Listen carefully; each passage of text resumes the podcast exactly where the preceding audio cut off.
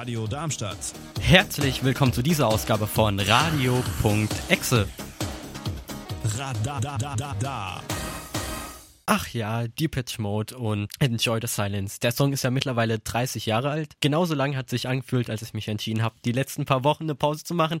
Nee, aber Spaß beiseite. Ich wünsche allen, die zuhören, auch noch Ende Januar ein gutes neues Jahr und begrüße euch zu dieser Stunde Radio.exe hier bei Radio Darmstadt via 103,4 MHz oder im weltweiten Livestream unter radiodarmstadt.de. Hier heute im Studio mit mir, dem Leon. und mir, dem Paul. Und wir springen rein in die Technik-News. In einer Zusammenarbeit zwischen NDR Spiegel und dem Chaos Computer Club ist es ihnen gelungen, Sicherheitsmängel im Gesundheitsdatennetzwerk der sogenannten Telematik-Infrastruktur nachzuweisen. Ohne besondere IT-Kenntnisse konnte man auf den Namen dritter Personen elektronische Arztpraxis oder gar Gesundheitskarten an jede beliebige Anschrift liefern lassen. Daher empfiehlt der CCC Auftraggeber sowie die Lieferadresse zu kontrollieren, denn die Sicherheit basiert letztendlich auf dem Kartenherausgabeprozess. Die Ausweise stellen für Mediziner den Zugang zur Telematikinfrastruktur dar. Im Zuge der Recherche stieß man auf die offen zugängliche URL der Firma Medidesign GmbH, die eine Sammlung ausgefüllter Arztausweisanträge beinhaltete. Kurz gesagt, Name, Geburtsdatum, Meldeadresse, Kontoverbindung oder die Personalausweisnummer waren für alle zugänglich. Gematik, Gesellschaft für die Sicherheit der Telematik, bezeichnete die Schwachstellen als nicht hinnehmbar. Zwar bestehe zu keiner Zeit Gefahr für die Patientendaten, da noch keine hinterlegt wurden, aber die Kartenausgabe wurde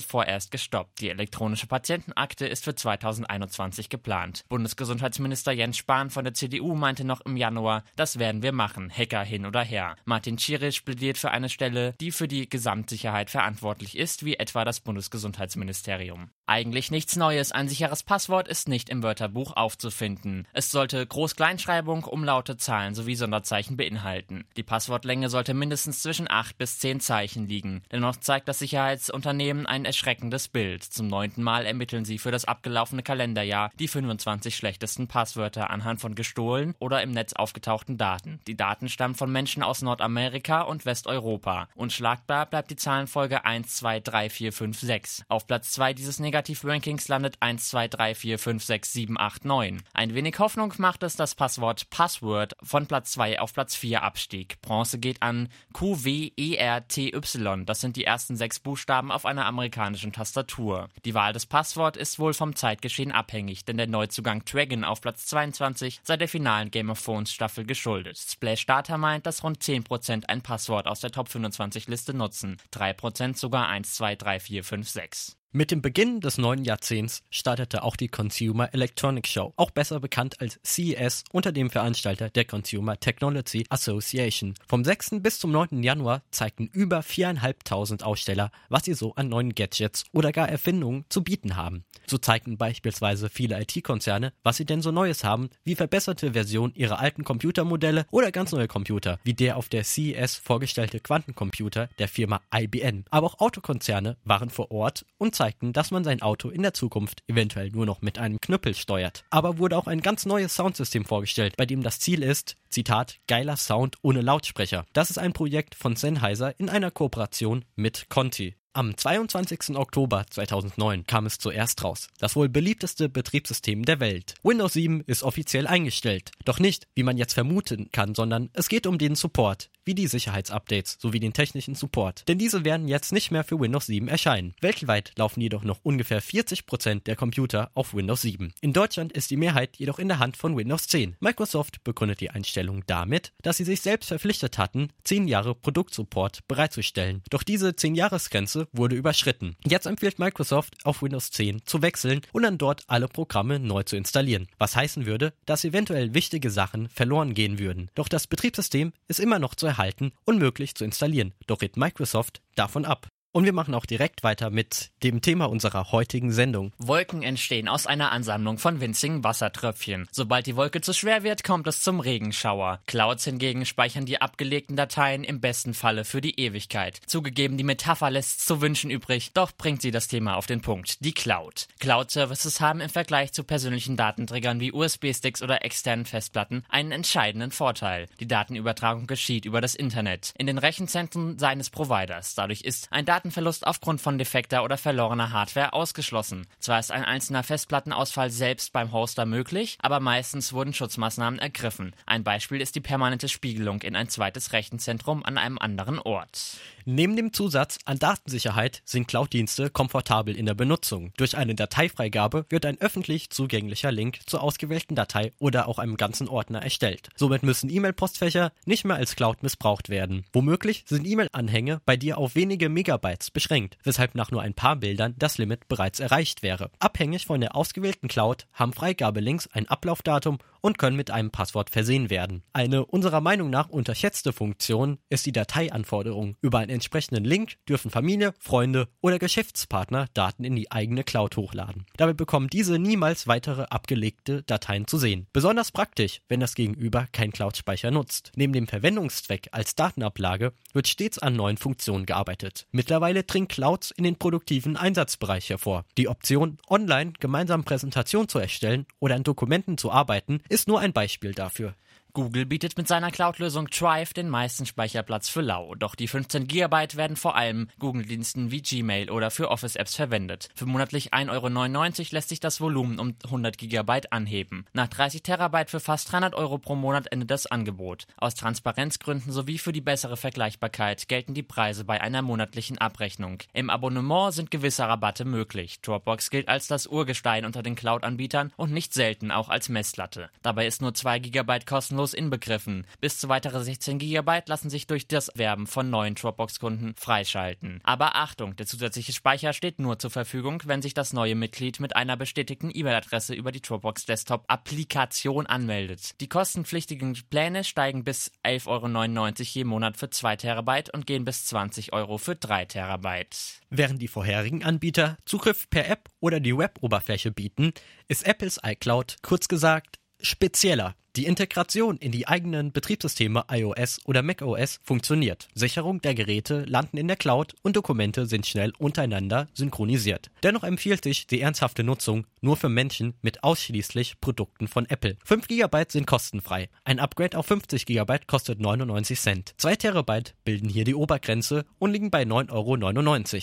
Ab 200 GB lässt sich die Familienfreigabe für den Cloud-Speicher aktivieren. Bis zu sechs Familienangehörige haben Zugriff auf den Cloud-Speicher Arbeitsspeicher ohne Zugang auf die Daten der anderen. Google bietet die Option auch im kleinsten Tarif. Alle bisherigen Angebote teilen diese Eigenschaft. Der Unternehmenssitz ist in den Vereinigten Staaten. Die Daten verlassen deutschen als auch europäischen Boden. Seit dem sogenannten Patriot Act, den man im Zuge der Terroranschläge des 11. September 2001 verabschiedete, müssen Unternehmen US-Behörden wie FBI, NSA sowie CIA selbst ohne richterlichen Beschluss deren Systeme für die Ermittler öffnen. Auch ausländische Töchter von US-Konzernen werden in die Pflicht genommen genommen. Privatnutzern mag das ein Dorn im Auge sein, doch eine Speicherung von Firmendaten außerhalb Europas ist rechtswidrig. In beiden Fällen bietet sich ein Cloud-Hoster mit seinen Surfern in Deutschland an, weil sie sich an unsere Datenschutzbestimmungen halten müssen. Die Magenta Cloud von Telekom kommt mit mindestens 10 GB kostenlosem Speicherplatz daher. Allen Telekom-Kunden, egal ob nun Mobilfunk oder Festnetz,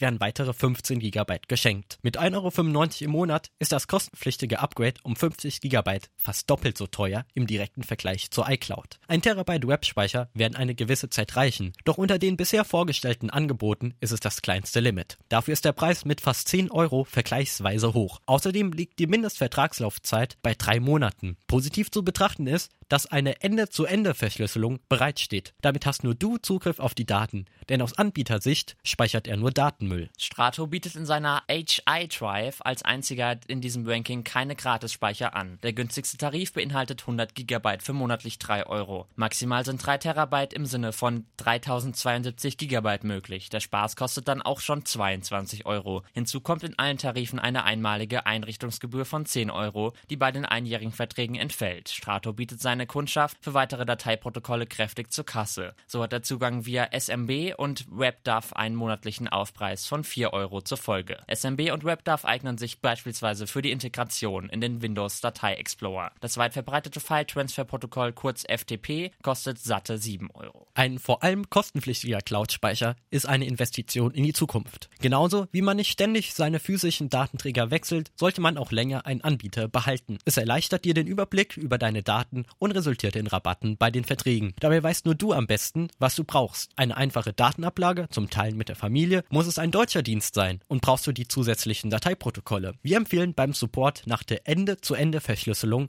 und einer ISO 27001 Zertifizierung zu fragen. Ja, und Fragen, das mache ich auch, Paul. Nutzt du denn Cloud-Dienste? Ich nutze Cloud-Dienste, ja, tatsächlich schon. Einfach so, um, aber mehr so als Dateiablage, einfach als zusätzlicher Speicher. Ich habe ein Terabyte bei meinem PC und so doof es klingt, irgendwann habe ich schon das Gefühl, ich habe, glaube ich, gerade 200 Gigabyte belegt, werden die auch so nach und nach zwar Stück für Stück voll und deswegen ist es schon ganz praktisch, wenn man irgendwie so ein Familienabonnement hat und dann da noch Daten ablegen kann. Das heißt, wäre es nur schön oder hast du tatsächlich einen kostenpflichtigen Cloud Dienst? Also für mich ist er kostenlos, weil ich halt in einem Familienabonnement drin bin, aber dafür bezahlt halt meine Familie was. Also Welcher ist es? Von Microsoft OneDrive und da ist halt in dem Office-Paket quasi auch OneDrive integriert und du hast nochmal ein Terabyte zusätzlich. Okay, davon habe ich schon von Klassenkameraden gehört. Ich nutze zwei Cloud-Dienste und zwar ist das eine Dropbox und das andere ist iCloud. iCloud ist ziemlich offensichtlich, weil ich das mobil nutze und Dropbox benutze ich eigentlich nur als Alternative. Bestimmt habe ich es in den letzten Sendungen schon mal gesagt, habe ich eine eigene Webseite und die erstellt eben auch monatlich Backups, die dann natürlich irgendwo gespeichert werden sollen. Und auf demselben Server ist es ziemlich dämlich, weil wenn sich da jemand einhacken sollte,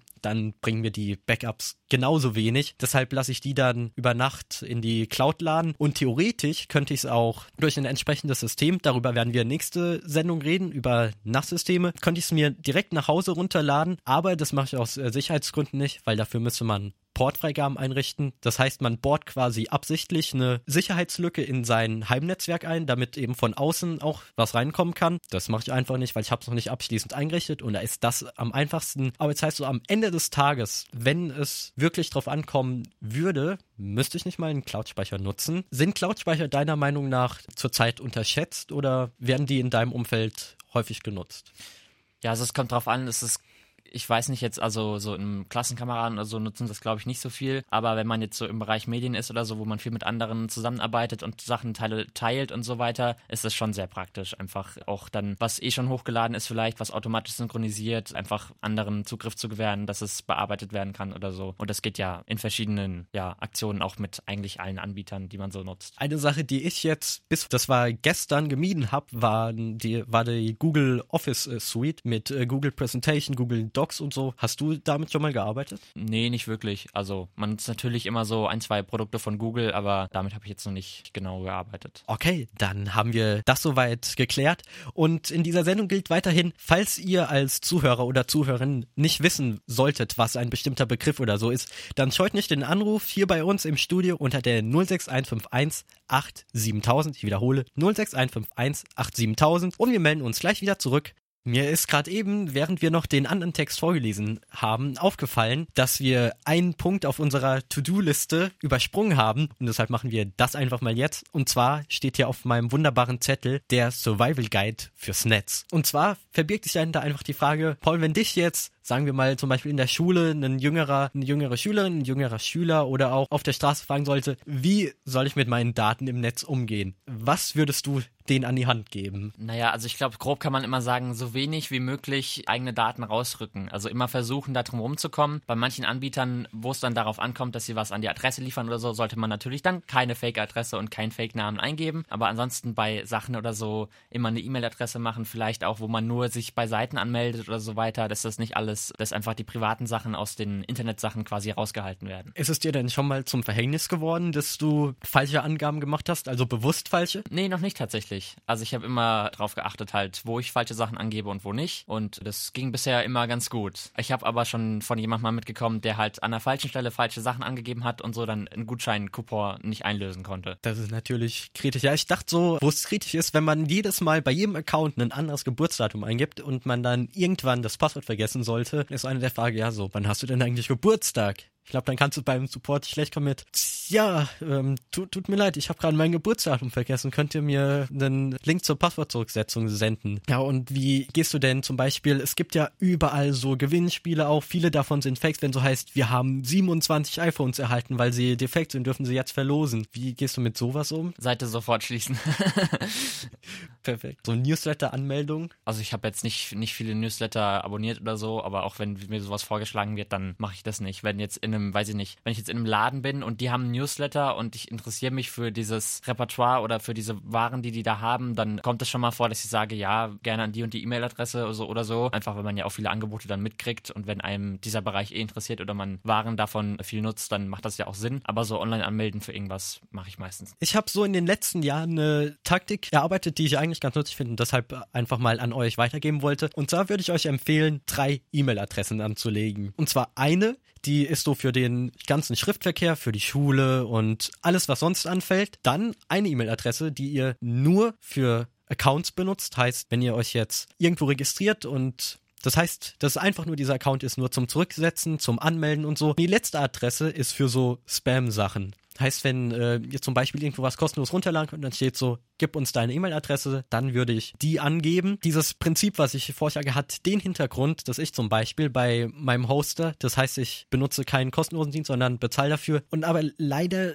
vertraue ich dem nicht so hundertprozentig, was so die permanente Erreichbarkeit angeht. Deshalb bin ich dann extern doch noch auf einen kostenlosen deutschen Dienst auf, ausgewichen. Aber was auch noch vielleicht in diese Thematik passt, so, wie gehst du denn mit auf äh, Social Media um bezüglich Bilder hochladen, vor allem auch, was du da hochlädst? Also ich lade auf Social Media eigentlich gefühlt nichts rum. Auf meinen Social Media Accounts, da habe ich zwei Bilder hochgeladen, da sieht man mich nicht. Das sind einfach von irgendwelchen Gegenständen, die ich ganz lustig fand. Also ich bin quasi im Netz überhaupt nicht präsent, außer halt, dass ich mir viele Sachen so anschaue oder so, weiß ich nicht, von, von Stars oder so, oder einfach um, um News mitzukriegen, aber poste selbst jetzt eigentlich nichts. Also ich bin jetzt kein aktiver Vlogger oder Blogger oder was auch immer. Das heißt, du bist dann vielmehr ein passiver Internetnutzer. Ja, ich bin, wenn man so will, Stalker.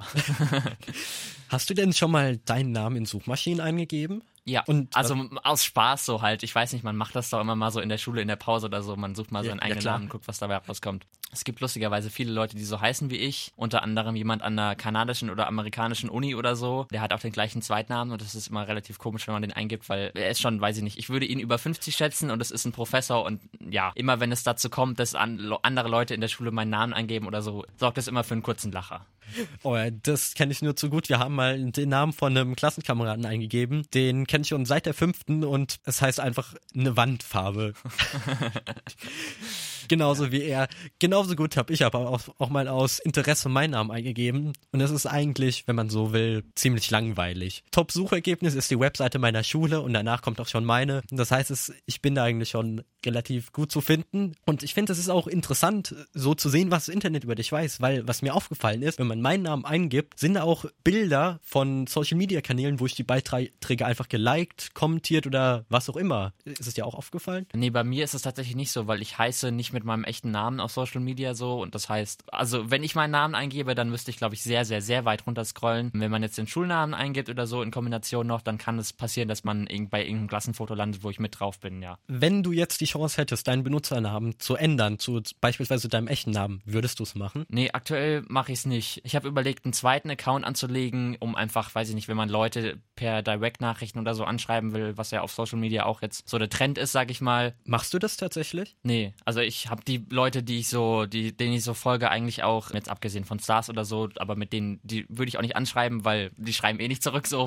Äh, und die Leute, die ich sonst auf, auf Social Media Kanälen folge, die habe ich auch so im Telefon. Also die könnte ich auch einfach so anschreiben und dann das muss ich nicht dem Internet noch mehr verraten, als es eh schon weiß. Das ist bei mir nämlich genauso. Ich kenne so Leute, die schreiben beispielsweise nur über Instagram und so, und dann bin ich einfach so, hi, ihr könnt mir auf WhatsApp schreiben. ja, gut, hier die, die Zeit rennt schon, die schreitet sehr weit voran und wir haben noch sehr, sehr viele Themen. Deshalb gönnen wir euch eine ganz, ganz kurze Pause. Vorhin haben wir schon über öffentliche Clouds geredet und jetzt kommen wir aber zu einer Alternative, die bei euch zu Hause steht. So anwenderfreundlich öffentliche Clouds, kurz gesagt Speicherplatz auf entfernten Surfern auch sind, kommen auch sie nicht ohne Nachteile aus. Wenn der Gratisspeicher einmal belegt ist, kann es unter Umständen sehr kostenintensiv werden. Außerdem gibt man die Kontrolle über die eigenen Daten an den Plattformbetreiber ab. Daher liegt der Gedanke einer privaten Cloud in den eigenen vier Wänden nah. Ist das Gerät einmal angeschafft, fallen nur noch wenige Euros für die Stromkosten an. Der Festplattenhersteller Western Digital nennt seine Produktlösung MyCloud Home. Die eigentliche MyCloud Home ist nichts weiteres als eine für NAS-Systeme optimierte HDD mit einer Speicherkapazität von 2 bis 8 Terabyte in einem kantigen Gehäuse. Die Anschlüsse sind auf jeweils ein USB 3.0 sowie Gigabit Ethernet Port limitiert. Die entsprechenden Kabel liegen dem Lieferumfang bei. Hinzu kommt ein Anschluss für die Energieversorgung. Von Vorteil ist aber persönlich bei anderen Produkten noch nie gebraucht, dass zwei Adapter, einer für EU, der andere für UK Steckdosen zur Auswahl stehen. Der Hersteller selbst wirbt mit der kinderleichten Einrichtung seines Gerätes. Zur Einrichtung und dem späteren Betrieb braucht das System Energie und eine Anbindung per Router und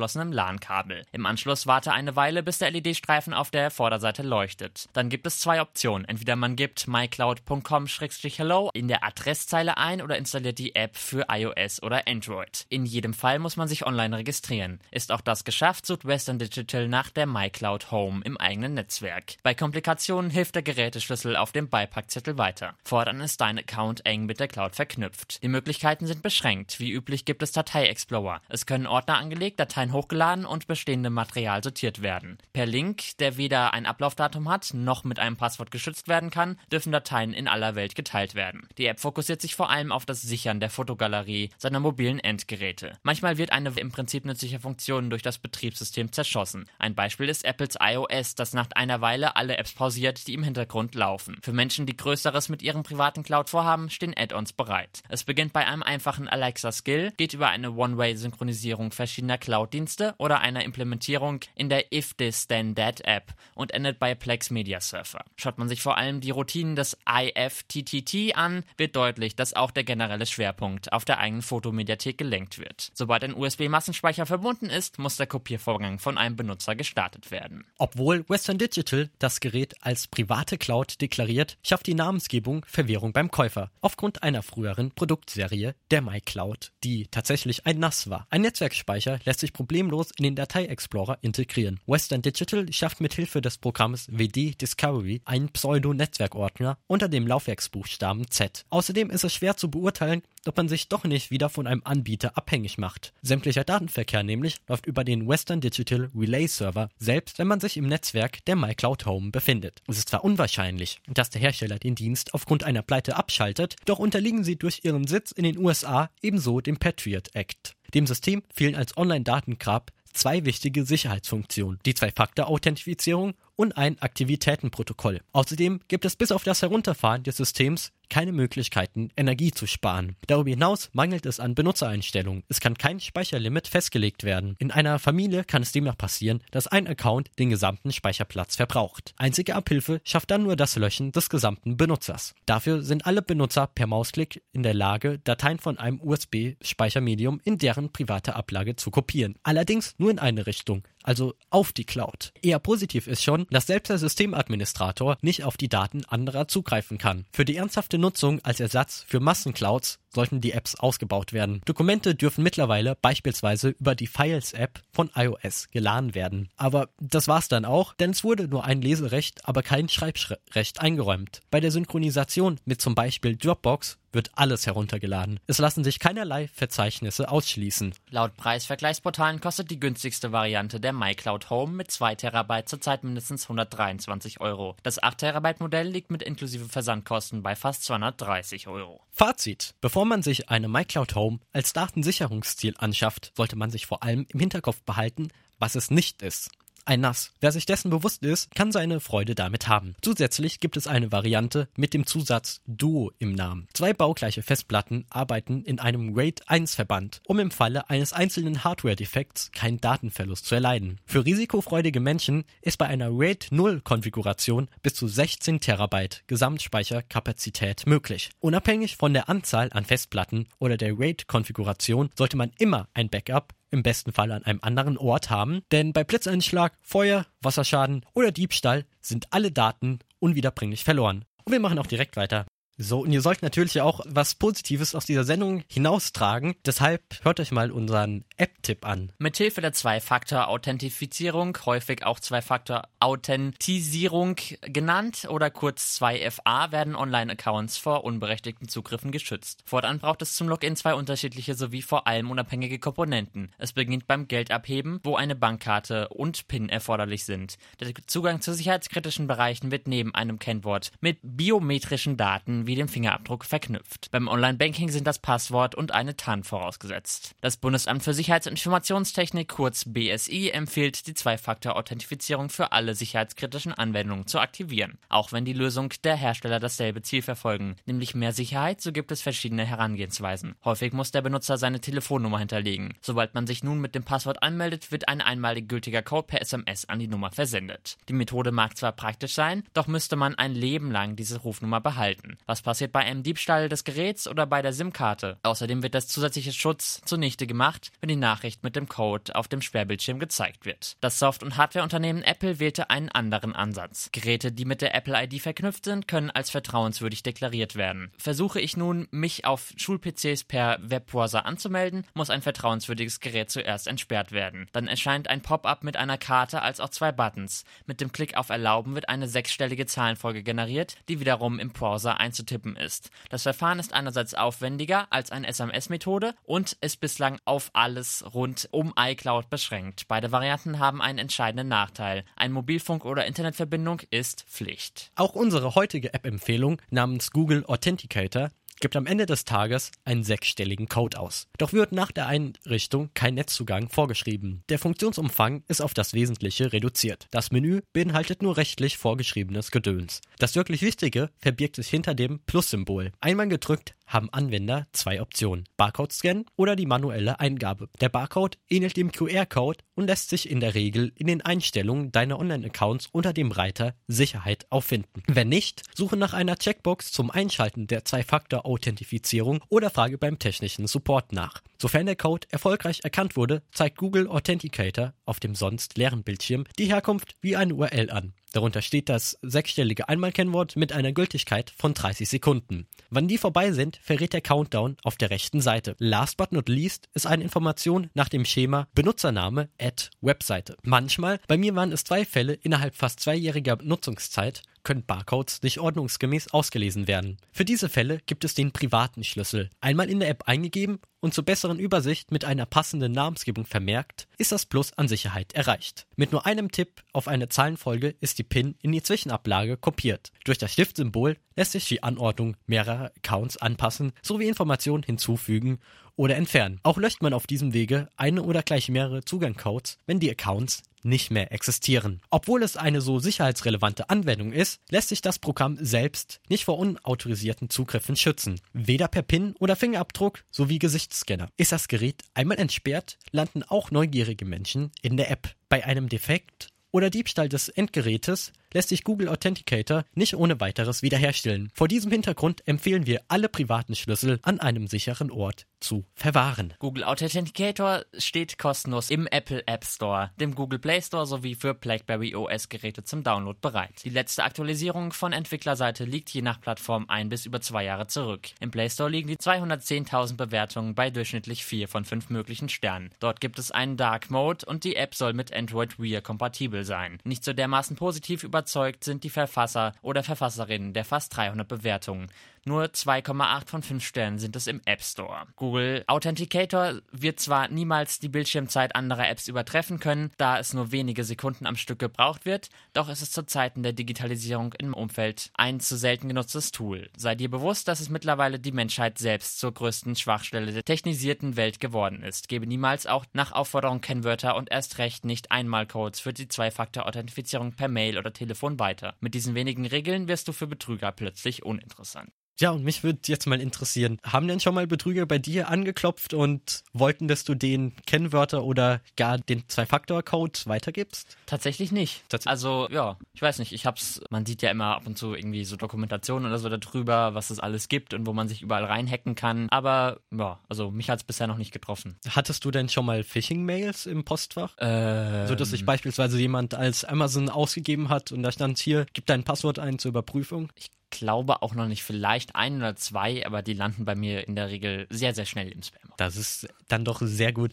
Was mich aber ja, fa fast schon negativ überrascht hat, war, als ich vor paar Wochen hier bei euch mit der App ankam und von Gaston, der vielleicht jetzt zuhört, aber auf jeden Fall nicht bei uns im Studio ist, äh, schade Marmelade, da hatte er zumindest das nicht. Hast du die App schon vorher gekannt und benutzt? Nee, tatsächlich auch nicht. Also, ja. Benutzt du denn andere Verfahren für die Zwei-Faktor-Authentifizierung? Ich weiß nicht, also ich habe jetzt überall eigentlich eine, weiß nicht, ich habe jetzt auch nochmal letztens am Handy so alles geschützt, nochmal auch spezielle Apps, dass man sich selbst, wenn man, wenn ich mein Handy entsperrt irgendwo liegen lasse, dass man für gewisse Messenger-Dienste und E-Mail, E-Mail-Zugriff-Apps, keine Ahnung wie die heißen, einloggen will, dass man da auch nochmal den Fingerabdruck bzw. die PIN braucht. Also ja, ich bin gerade so überall am gucken, dass es wirklich sicher ist. Aber das heißt, die Zwei-Faktor-Authentifizierung an sich nutzt du dann gerade nicht. Gerade nicht, zumindest nicht auf dem Handy oder so. Bei anderen Sachen, wo die einfach mit drin ist, nutze ich die natürlich auch. Dann noch eine letzte Frage ist, du, du meintest ja, dass du deine sicherheitsrelevante Apps, beziehungsweise wo Leute mit Schaden anrichten können, hast du nochmal durch den Code geschützt. Da würde mich jetzt interessieren, es ist zwar ein Plus an Sicherheit, aber es ist ja auch für dich mehr Aufwand, da reinzukommen. Hattest du mittlerweile schon so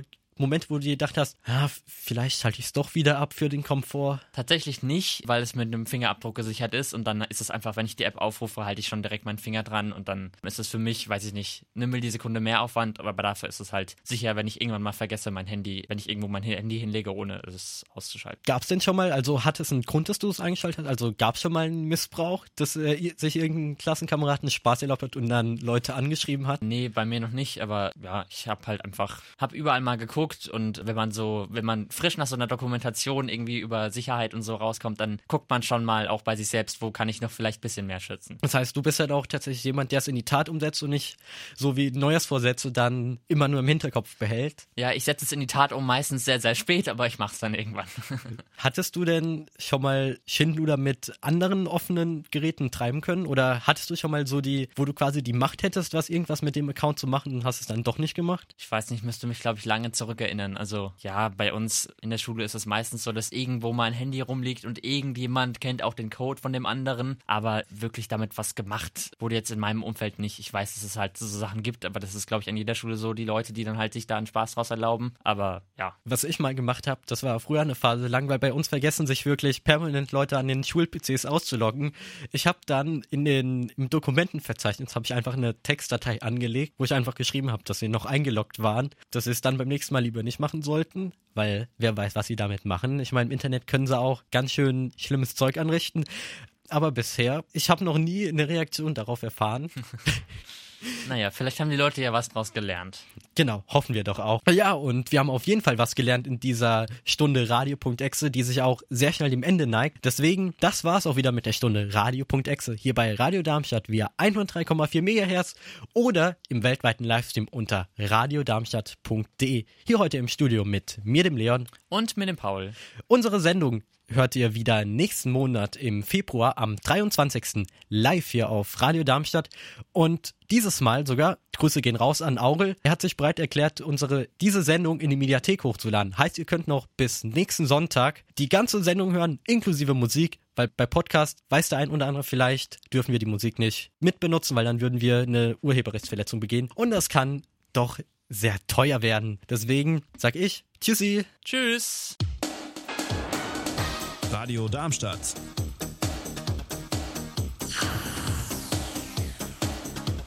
Radadadada.